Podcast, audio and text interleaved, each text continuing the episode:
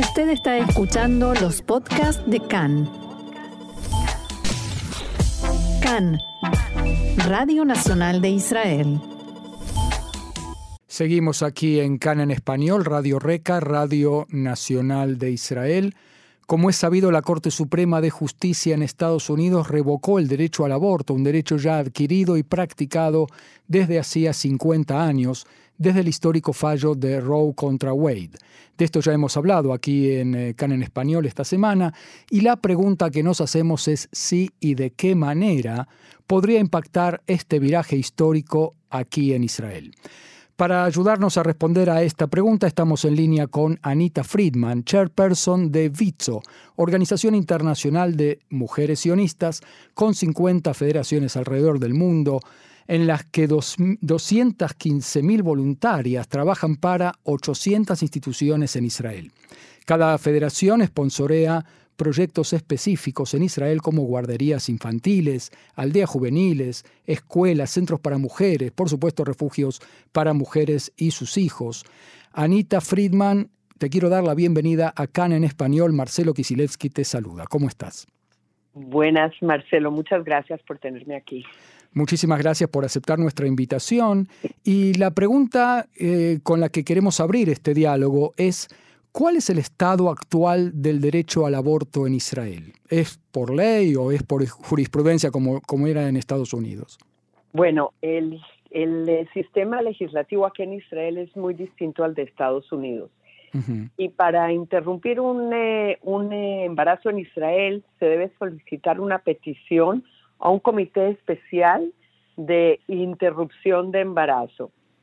Luego de eso se ponen en contacto con los centros de salud que trabajan con hospitales específicos en todo el país, ya sea para un procedimiento quirúrgico o para una hospitalización diurna. Este es el, sistema. Cualquier interrupción que no sea aprobada por este comité eh, está prohibida por la ley penal y en caso de que algún médico lo realice sin la aprobación de este comité, estaría en este caso violando la ley y corre el riesgo de ser castigado. ¿No es un problema esto del comité? Es decir, eh, yo entiendo que incluso hay eh, quejas porque hay un cuestionario que puede llegar a ser un poquito invasivo, ¿no?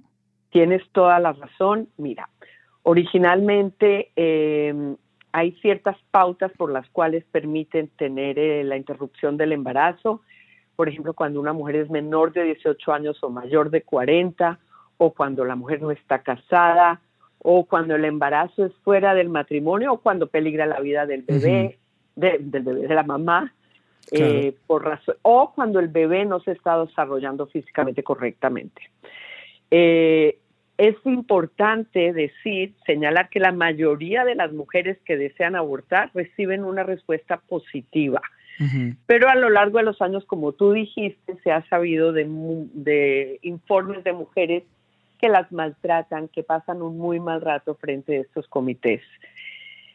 Que les eh, hacen preguntas, por ejemplo, si... Eh, preguntas personales. claro. ¿Por qué tuvieron relaciones fuera del matrimonio o cosas por, ¿Por qué no usaron eh, anticonceptivos?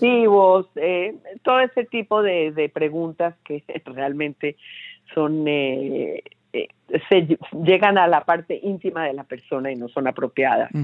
Ahora, una de las cosas que sí, este pasado lunes, yo creo que a raíz de lo que pasó en Estados Unidos, aquí se aprobó una reforma que estaba ya hace rato pendiente. Eh, la reforma está hecha por parte del Ministerio de Trabajo y Asuntos Sociales junto con el Ministerio de Salud, en la cual se implementa una serie de simplificaciones por ejemplo, eh, la posibilidad de abortar con medicación pertinente en los centros de salud sin que la mujer tenga que ser eh, hospitalizada o modificando el contenido de los formularios para que la mujer no tenga preguntas invasivas y críticas.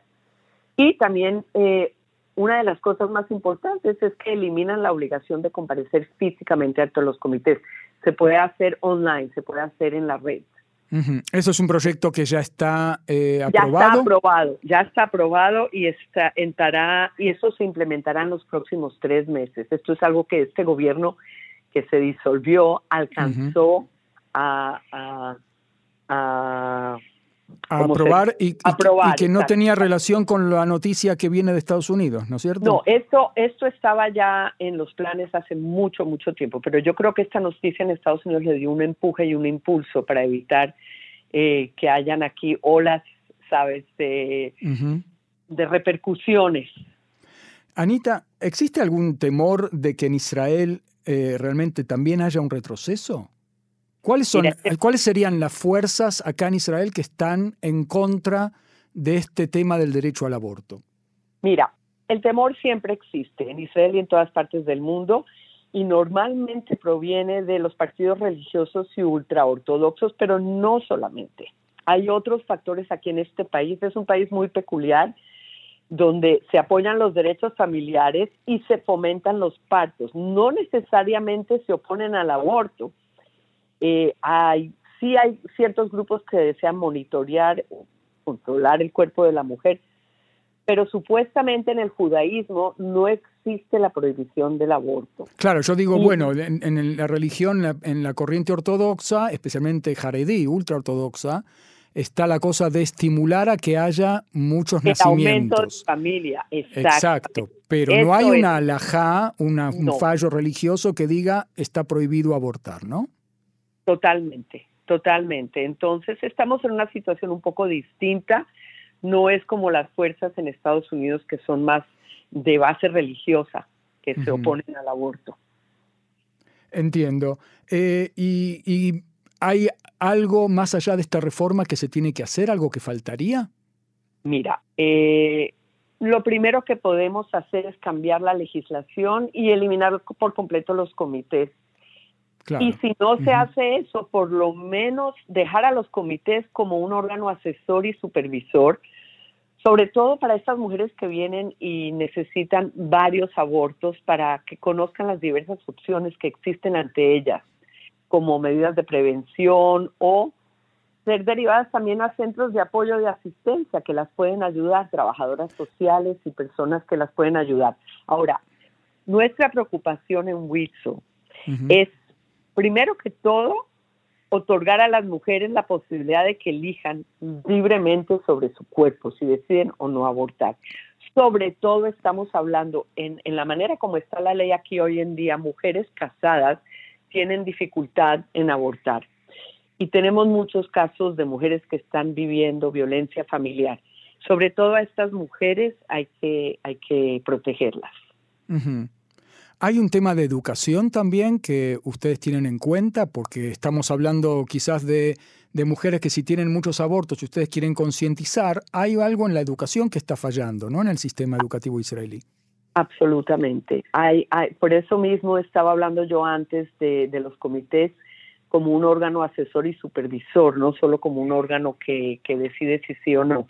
Eh, eso es más un estado médico, que para eso necesitamos que ellos ayuden a, encaminar a las mujeres a que conozcan las opciones que tienen. Yo creo que hoy en día en el país no estoy muy empapada sobre el tema, pero yo me imagino que en los colegios, y si no lo hay, debería haber educación sexual sobre prevención. Y, es muy variado, ¿eh? me parece que no está muy, muy bien pautado. Exacto, ese no es un tema que WITSO se ocupa directamente, nosotros nos ocupamos con los temas más que ya sean con la mujer eh, una vez ya está en un estado que tenga que solucionar cierto reto, como un estado de violencia familiar. ¿Cómo les cayó a ustedes esta noticia de Estados Unidos? ¿Cuál es el estado de ánimo? ¿Empezó a haber debates? ¿Empezaron a hablar entre ustedes? Eh, esto repercutió en todas las esferas y en todo el mundo. Eh, mira, para el mundo Estados Unidos es un, es un faro de luz liberal, y con esto nos están demostrando que realmente no es así. Y el problema con esta ley también que tiene repercusiones con otras partes del el derecho familiar, el derecho a pareja de, mismo sexo, el derecho, está conectado a toda una red de leyes que se hicieron en los últimos años a raíz de esta ley. Entonces sí, siempre está ese tema eh, y bueno, pero eso es eso es un tema interno de Estados Unidos. Es un tema muy político, está muy cargado por lado y lado.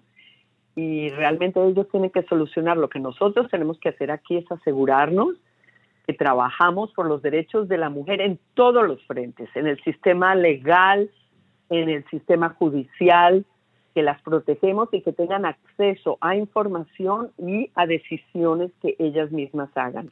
¿Qué actividades en concreto ustedes hacen, Anita, para em, fomentar los derechos o concientizar acerca de los derechos de las mujeres en general y sobre este tema en particular aquí en Israel?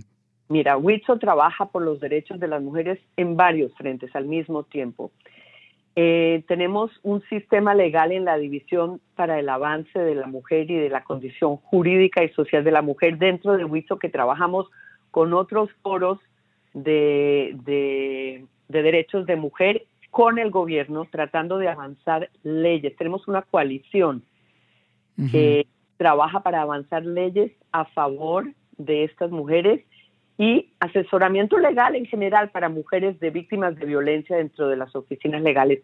Pero lo, que, lo que te quiero decir es que WITSO mira a este proceso de una manera holística. O sea, tú hablaste antes de prevención.